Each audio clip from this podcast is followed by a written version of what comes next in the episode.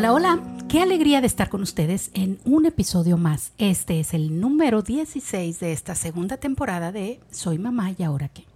Mi nombre es Ana Lilia Rodríguez y como Tom, yo soy una mamá que desea lo mejor para sus hijos y además trata de ser divertida en el intento.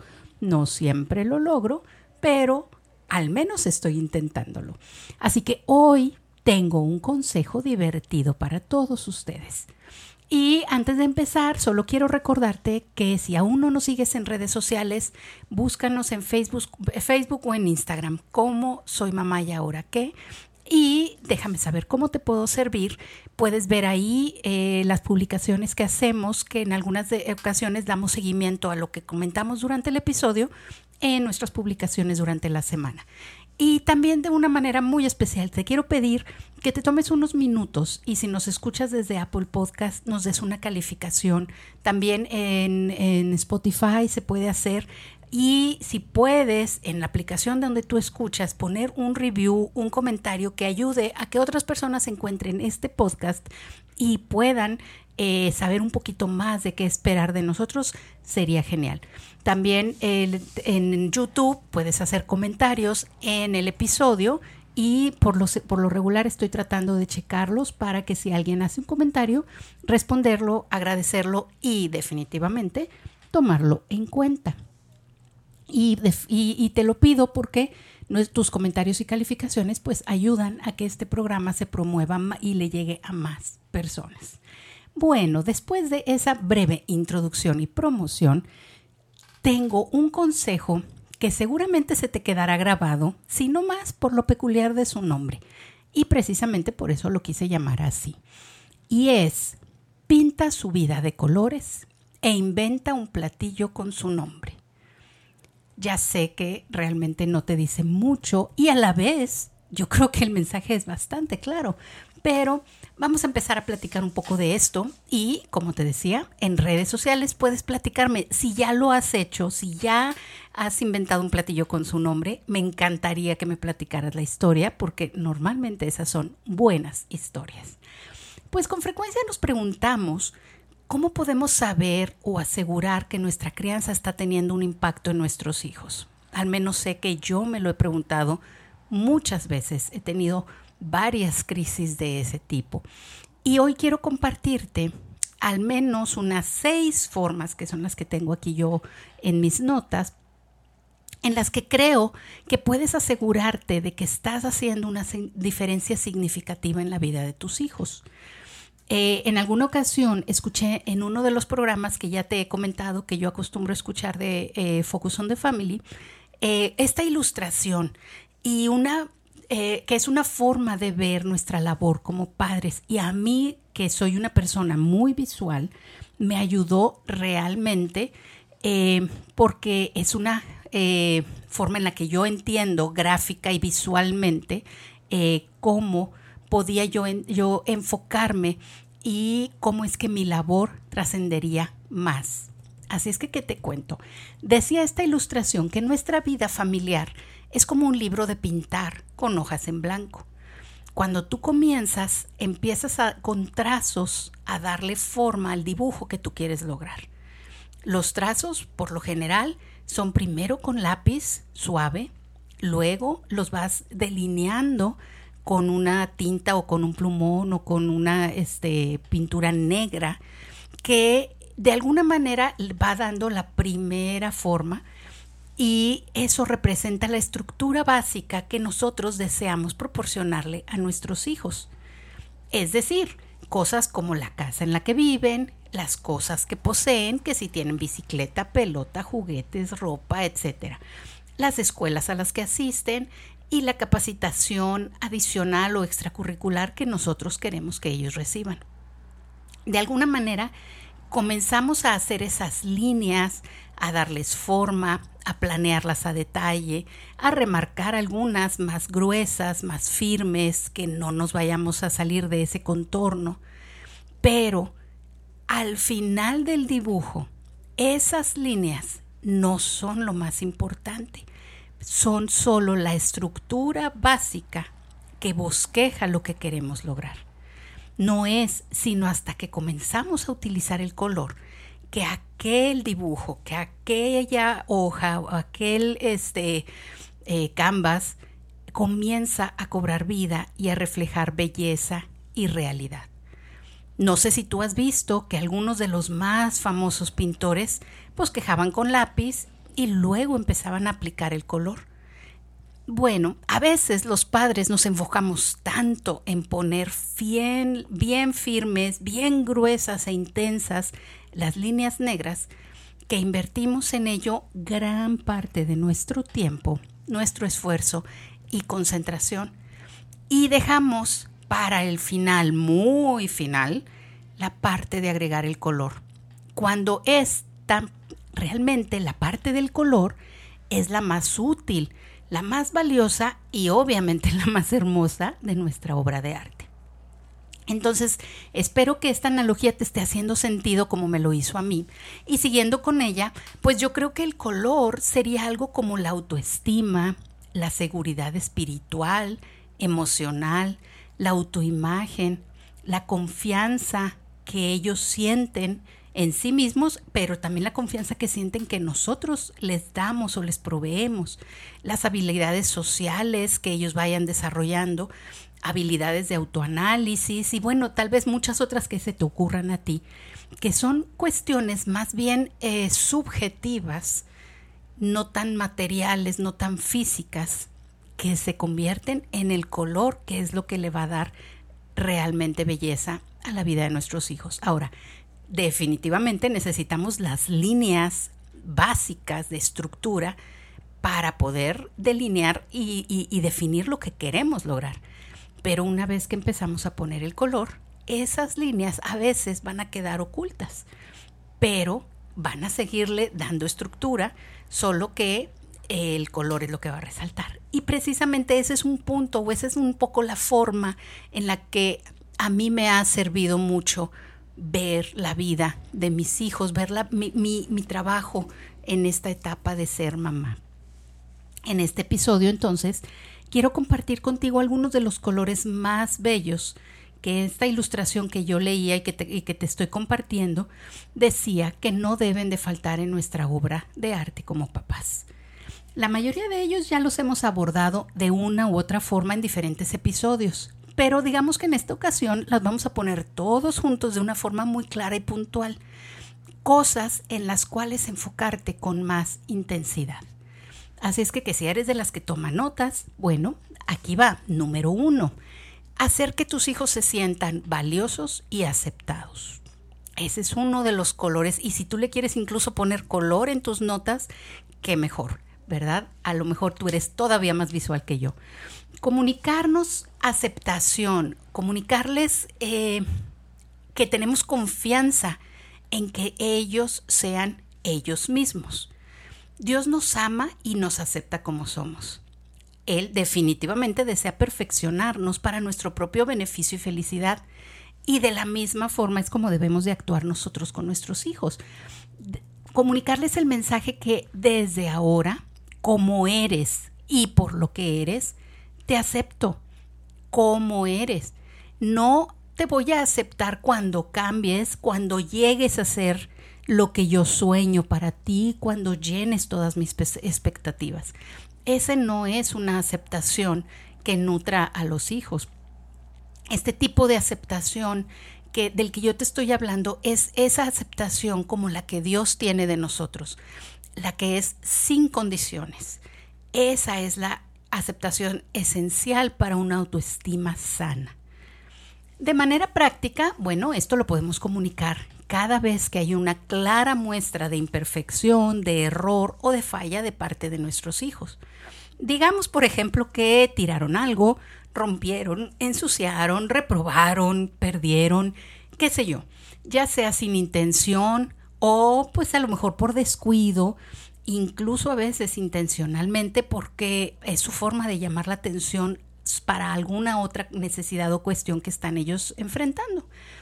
Ese es un buen momento para reaccionar con aceptación, con una disposición a entender y transmitir que aquel evento, que aquel, aquel accidente, aquella falla o incluso aquella reacción tal vez incorrecta, no califica o devalúa a nuestros hijos. Convierte algo, el, hacer esto, convierte algo que podría ser gris en un estallido de color. Y entonces es cuando más impacta a nuestros hijos esa aceptación a pesar de las circunstancias. Eso es lo que hace que ellos se sientan valiosos y aceptados. Algo como eh, me extrañó o me sorprendió que hicieras lo que hiciste, pero a ver, primero que nada quiero saber si tú estás bien. Decirle algo así a nuestros hijos en medio de esa situación y luego hablar de cómo resolverla, de qué seguimiento le vamos a tener que dar. No estoy hablando de un pase automático para hacer lo que les dé la gana y yo se, me va a estar cayendo la baba por ti, hijito. No, pero se trata de que primero me intereso porque mi hijo esté bien física y emocionalmente. Y luego, entonces ya veremos cuáles son las consecuencias propias de lo sucedido no tengas miedo de que ellos se aprovechen de ti. O déjame te hago una pregunta. ¿Tú te aprovechas de Dios por saber que Él te ama a pesar de lo que haces y de lo que eres? Bueno, si tú eres aprovechado con Dios, entonces tal vez sí tendrías que tener temor de que se aprovechen tus hijos de ti porque van a estar aprendiendo lo que tú haces. Pero si tú no lo haces, si ellos ven que tú no te aprovechas de esa amor y aceptación de Dios, entonces ellos van a aprender de ti. Yo más bien creo que cuando alguien se siente genuinamente amado y aceptado por otra persona, procura no defraudarla, procura demostrarle a esa persona que tomó una buena decisión al confiar y al valorar este al valorarlo, ¿verdad? En este caso, los hijos eh, ah, perdón, valorar a los hijos es una buena decisión y ellos van a querer que yo confirme que es una buena decisión como mamá. Bueno, número dos, hacer que tus hijos se sientan importantes. Se parece un poco, pero no, no es lo mismo. Es un hecho que tú no vas a poder estar en la vida de tus hijos 24 horas al día y eso no es lo esperado, incluso eso no es lo más conveniente tanto tú como ellos deben tener su tiempo y espacio individual. Más bien la clave para hacerlos sentir que son importantes es el esfuerzo que hacemos cada vez que hacemos un sacrificio de otra cosa, de dejar a otra cosa en segundo lugar para estar ahí con ellos cuando nos necesitan, cuando es importante para ellos hay sacrificios permanentes, como por ejemplo un padre o una madre que no aceptan un determinado trabajo o compromiso para poder estar al pendiente de sus hijos, o aquellos que solicitan una modificación o condicionan la flexibilidad de sus horarios de trabajo para dar prioridad a los eventos especiales de los hijos. Esos sacrificios definitivamente los hijos los valoran mucho. Otro tipo de sacrificios son los económicos, para que nuestros hijos tengan algo que es necesario o conveniente. También hay los sacrificios de amistades. Tal vez no son los que tu familia necesita en esta etapa de la vida, eh, pero a lo mejor va a pasar que llega un momento en el que como padres tenemos que sacrificar algunas amistades porque no están aportando lo correcto a nuestra familia, ¿verdad? De, de una u otra forma. Y todos esos sacrificios son eh, formas de comunicarle a nuestros hijos que son importantes. Hay otros sacrificios que son eventuales, es decir, que en alguna ocasión lo vas a hacer, lo vas a tener o lo vas a dar prioridad y en otra ocasión no. Por ejemplo, este, en partidos de, fútbol o de, del deporte que, que eh, participen tus hijos o festivales o cosas así, ¿verdad? A lo mejor no vas a ir absolutamente a todos. Yo recuerdo que cuando mi hijo estaba en esa parte, mi esposo procuraba ir, pero le decía, hijo, no a todos los partidos voy a poder estar, pero te lo aseguro que en los importantes, en los de campeonatos, en los de calificación, en los que vayas contra un equipo rival pesado, o que haya una situación específica, voy a mover lo que sea necesario para estar ahí contigo. Y eso es comunicarle a nuestros hijos que ellos son importantes. ¿Sí? Y hay otro tipo de sacrificios, que son los sacrificios que son evidentes.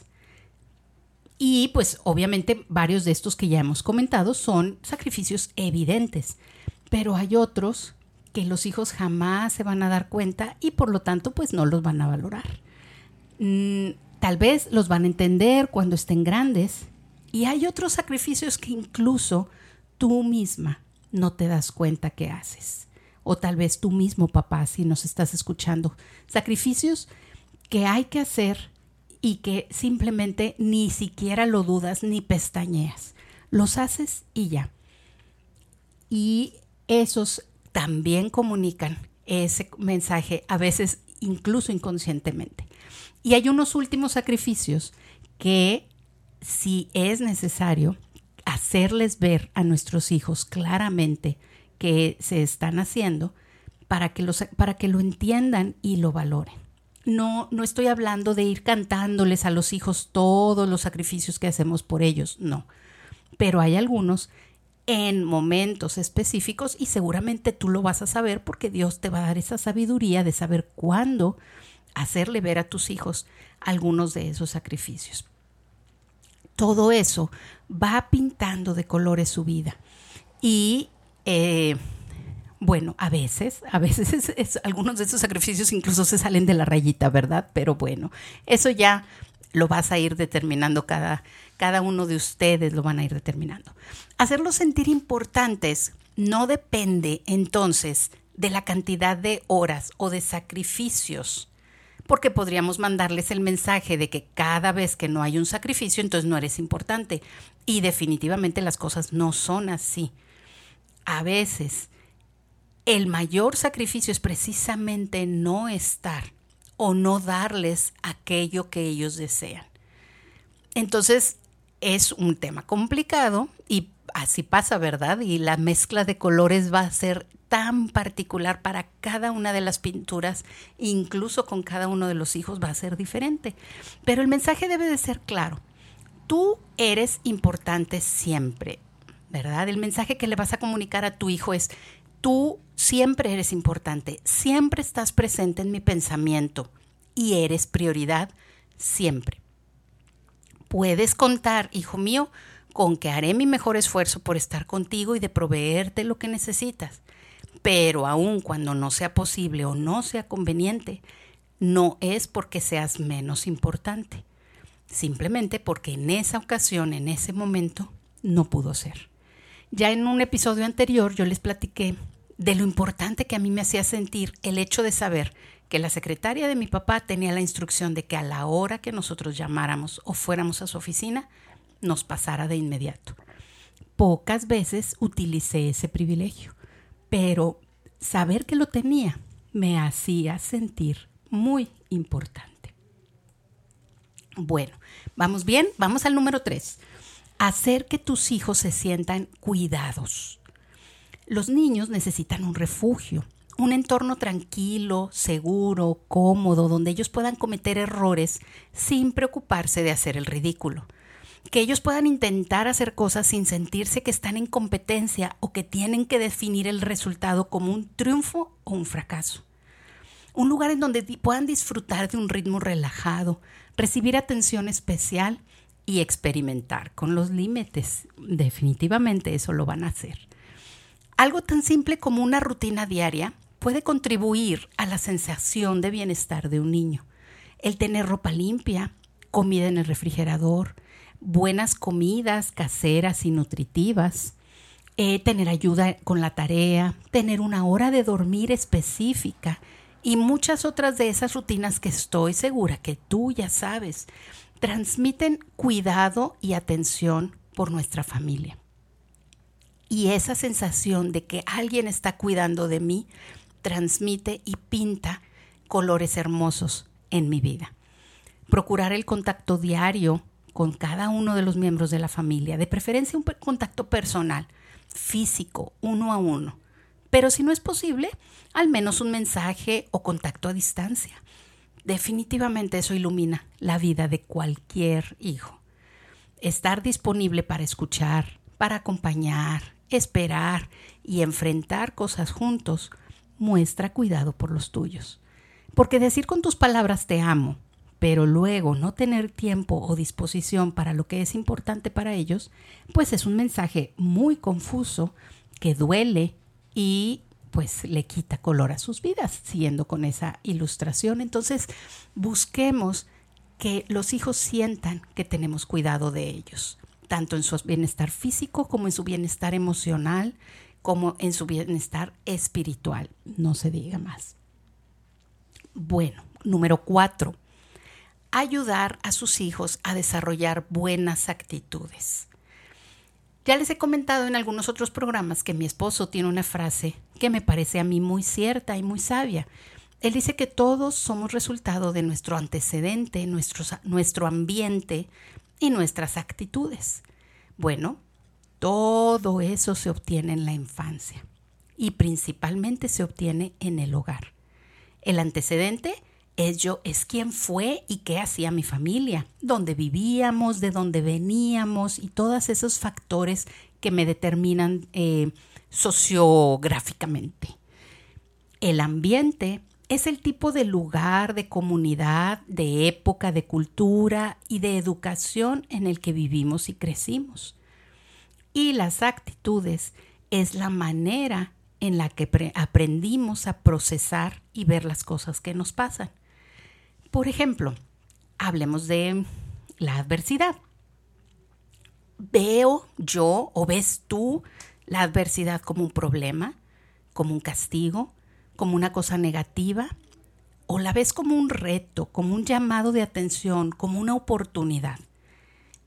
La diferencia en cómo ves la adversidad es tu actitud, definitivamente. En el caso del fracaso, ¿ves el fracaso como una cosa definitiva como un escalón en el camino hacia donde quieres llegar y simplemente tienes que volver a subir ese escalón. ¿Lo ves como algo que te define, como algo que, que te condena? ¿O lo ves como algo que te impulsa a esforzarte cada día más? Nuevamente, la diferencia en todas estas formas de ver el fracaso es la actitud.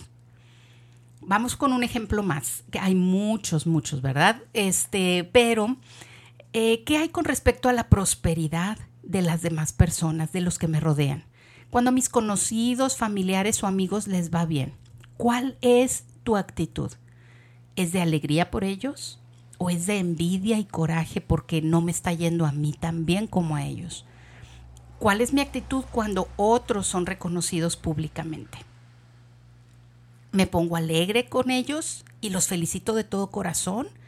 ¿O comienzo en mi mente a desacreditar sus logros y a decir cosas como ni lo merecen? No, hombre, no los conocen, por eso los, les reconocen eso, pero yo, no, hombre, yo sé muchas cosas y empezamos a llenar eh, eh, a dejar que nuestro corazón más bien se llene de amargura contra esas personas a las que les está yendo bien. Y empiezo a dejar que mi mente me diga, tú mereces más que esa persona, ¿verdad? Bueno, todas esas formas de, diferentes de ver estos ejemplos, la adversidad, el fracaso, la prosperidad de los demás, son actitudes. Y todas esas actitudes tú las aprendiste en tu hogar. ¿Qué actitudes estás trayendo para enseñarle a tus hijos en tu hogar? porque así es como se hacen las cadenas de amargura, de dolor, de coraje o incluso de venganza. Se heredan de padres a hijos, porque los padres, como no son conscientes de esas actitudes, pues se las enseñan a los hijos. Y eso lo único que hace es pintar un futuro más gris y poco optimista a tus hijos. Le quita todo el color a su vida, porque una actitud positiva le da un color hermoso. En cambio, las actitudes negativas, de coraje, de fracaso, de, tristeza y de todo eso, pues va en colores más tristes. Cuando yo era niña, había un coro que cantábamos en la iglesia que decía, Cristo rompe las cadenas. Y Eso es todo lo que necesitamos, que Cristo rompa esas cadenas. Si tú vienes arrastrando actitudes negativas que han pasado de generaciones eh, atrás de ti y tú estás consciente de eso, entonces pídele a Cristo que rompa esas cadenas. Decídete a desarrollar tú en tu propia vida y en la de tus hijos buenas actitudes. Es muy difícil, pero sí es posible y te animo a que lo hagas porque Cristo puede romper cadenas. Fortalécete y busca la ayuda de Dios y rómpelas porque tus hijos valen la pena. Y no creo que quieras arruinar una obra de arte con la parte gris de esas actitudes negativas. Cuando los niños tienen buenas actitudes, las buenas acciones suelen seguir. Por lo que si tiene problemas con malas acciones algún niño, pues tal vez entonces tenemos que trabajar en las actitudes que podrían estar generando esas malas acciones. Mm, ya lo hemos hablado también en otros programas, no te limites a disciplinar las acciones o la conducta de tus hijos. Necesitas llegar a la raíz, a esas actitudes que podrían estar generando la mala conducta. Identifícalas y hagan tú y él o ella, tus hijos, un propósito de cambiar esa cultura familiar que tal vez de alguna manera todos están sufriendo. He escuchado hablar, y estoy segura que tú también, de personas que se quejan todo el tiempo, que todo es tan difícil, que todo es una tragedia, que todo es tan abrumador. Y bueno, al menos para mí es muy difícil de convivir con ese tipo de personas, porque su actitud ante la vida no les permite tener contentamiento. Cuando reciben una cosa están pensando en la que les falta. Cuando reciben otra están pensando en otra más. Esa es una actitud muy peligrosa y definitivamente, por favor, combátela. No permitas que se arraigue en ti ni en tus hijos. Por otro lado, seguramente conoces a personas que son optimistas, que a todo le ven el lado bueno, que de todo pueden sacar bendición. Esa es una actitud que debemos de valorar, imitar y transferir a los hijos. Aquí es donde entra la parte de inventa una comida con su nombre. Porque en mi afán de desarrollar más esa actitud de ser optimista y sacar lo mejor de cada situación, un día yo me encontré con que en mi refrigerador estaba, bueno, casi vacío. Realmente me urgía ir a la tienda a surtir y yo creo que simplemente las cosas se me habían ido complicando o no me preguntes qué. El caso es que estaba mi refrigerador realmente, como decimos a veces, saqueado. Tenía muy pocas cosas y de las que tenía tenía muy poca cantidad. Pero bueno, ese día, cuando me di cuenta de esto, ya era de noche, ya era hora de hacer de cenar. Así que no tenía forma eh, de salir en ese momento a comprar comida cargando con tres chilpayates. Y, pues ya tenía la rutina de bañarlos y todo, todo previo a dormir. Entonces, mientras que mis hijas se bañaban y terminaban de vestirse, Caleb, que ya estaba listo, se había bañado primero que ellas, se vino a la cocina a ayudarme a hacer de cenar cuando abro el refrigerador y veo esta situación que ya les comenté, empecé a sacar las cosas que había y que podíamos usar para la cena y empecé a darme cuenta que, ay, es que nada más tengo esto, ay, es que no completo con esto, ay, es que tampoco con esto completo. Y Dios me iluminó. Yo creo que él había oído mi, intención de, de ser más optimista y positiva y dijo, bueno, vamos a ver cómo te va con esto. Literalmente, lo que yo pude sacar del refrigerador que tenía para hacer de cenar era una salchicha, una porción de frijoles en bola que podría haber alcanzado para una, una y media personas, un pequeño trozo de queso panela, media proporción de esos este, chorizos, de, de esos chorizos chiquitos, la mitad tenía, y cuatro tortillas. Eso era todo lo que pude sacar de mi refrigerador en esa noche. Así que volteé con Caleb y le dije, ¿cómo ve usted, señor chef? ¿Qué podemos hacer con esto? Díganos alguna de sus recetas secretas. Y así, jugando, empezamos a trabajar en inventar los frijoles a la caleb, que no son más que precisamente lo que les acabo de decir. Una porción de frijoles en bola, que doré tantito el chorizo y puse, se lo puse a los frijoles, corté la salchicha que tenía en cuadritos chiquitos, tipo como de chili dog, la doré tantito y luego se la eché a los frijoles y luego al final le puse unos cuadritos de queso panela.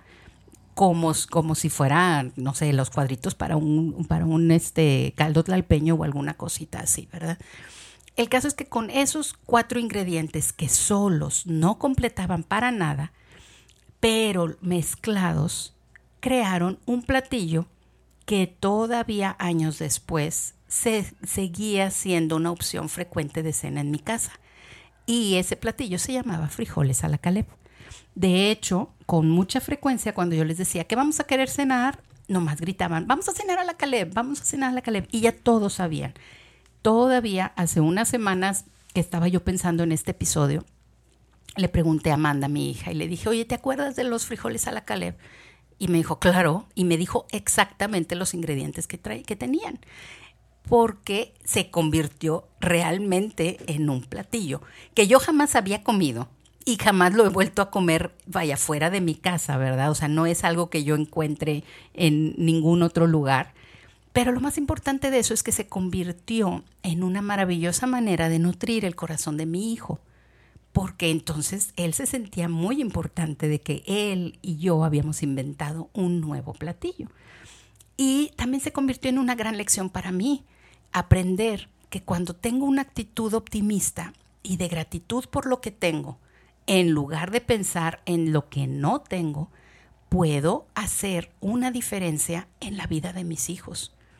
Ese platillo tuvo tanto éxito que luego también mis hijas querían inventar sus propias versiones de platillos con sus propios nombres. Creo que ese día definitivamente yo pude ponerle un poquito de color al cuadro de la vida de mis hijos. Sé que mi propio cuadro también se iluminó de colores más brillantes y más alegres porque desarrollé una actitud positiva y espero habérsela transmitido también a mis hijos de esa manera. Bueno, número 5. Ayuda a tus hijos a desarrollar buenas respuestas la forma en que respondemos a las crisis, amenazas e inconvenientes que se nos presentan les muestran a nuestros hijos nuestro verdadero yo lidiando con el mundo real. Y cada ejemplo que les damos ayuda a determinar cómo responderán ellos mismos en su propio mundo real. Esto no es otra cosa que un llamado a la integridad y a reconocer que, como decíamos en programas anteriores, hablan más fuerte nuestros hechos que nuestras palabras. Hace unos días estábamos cenando todos juntos en casa y yo les comenté a mis hijos que su papá y yo estábamos hablando sobre eh, preparar el especial del Día del Padre eh, de este año. Ya tuvimos uno el año pasado que nos fue muy bien y que disfrutamos mucho hacerlo juntos. Y entonces hablaba yo con mi esposo sobre que me ayudara para preparar ese especial del Día de Padre de la temporada número 2 de este podcast. Así es que, que próximamente, el tercer lunes de junio, si Dios nos permite, estaremos teniendo la segunda edición del especial Soy papá y ahora qué.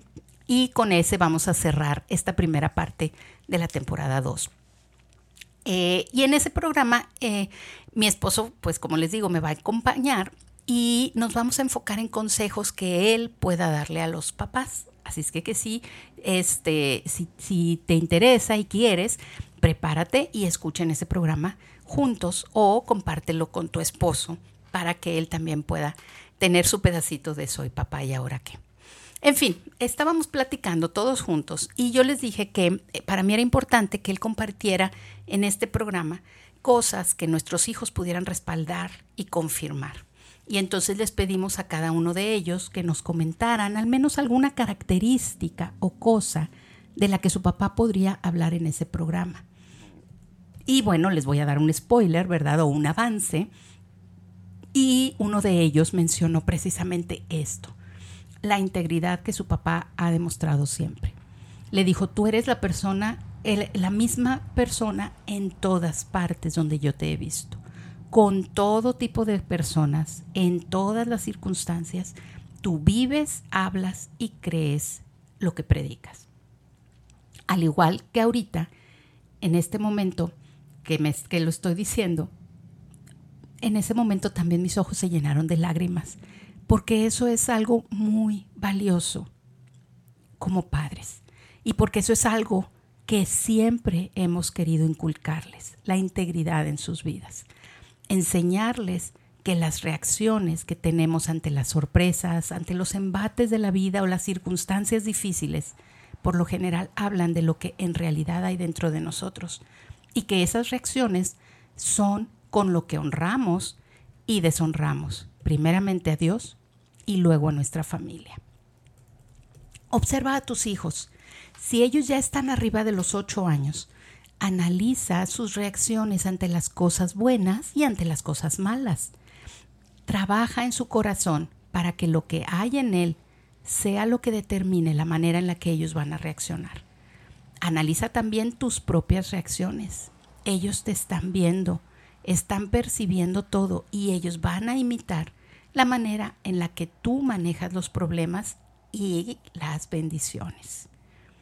La Biblia dice en Proverbios, la blanda respuesta quita la ira, mas la palabra áspera hace subir el furor. Y también dice, el corazón del justo piensa para responder, mas la boca de los impíos derrama malas cosas. ¿Cuántas veces tu forma de responder a una agresión te ha metido en problemas o te ha salvado de problemas?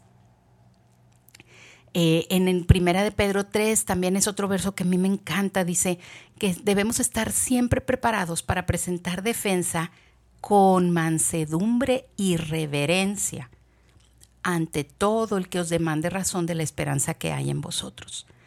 Dice más adelante, teniendo buena conciencia, para que en lo que murmuran de vosotros como de malhechores sean avergonzados los que calumnian vuestra buena conducta en Cristo porque mejor es que padezcáis haciendo el bien, si la voluntad de Dios así lo quiere, que haciendo el mal. No saben cuántas veces este pasaje me ha librado de responder de maneras que habría echado todo a perder. Porque muchas veces en mi afán de pelear por nuestro buen nombre, terminamos manchándolo con lo que hacemos y con lo que decimos. Y más aún, terminamos dándole un terrible ejemplo a nuestros hijos. Aquí dice que va a haber quienes murmuren de mí. Este pasaje ya me lo está advirtiendo. Pero ellos serán avergonzados cuando mi conducta demuestre que están equivocados. En este pasaje no habla de pelear, o sea, que yo sea quien los va a avergonzar. Dice que mi conducta lo hará también dice que cuando alguien me, me demande explicación, yo la dé con mansedumbre y reverencia. Y eso, créanme, a veces ha sido muy difícil, pero a la larga siempre ha sido y va a seguir siendo lo mejor. No siempre lo he logrado y pues definitivamente eso lo tengo que reconocer, pero sé que siempre tengo que esforzarme porque la siguiente vez sí lo logre.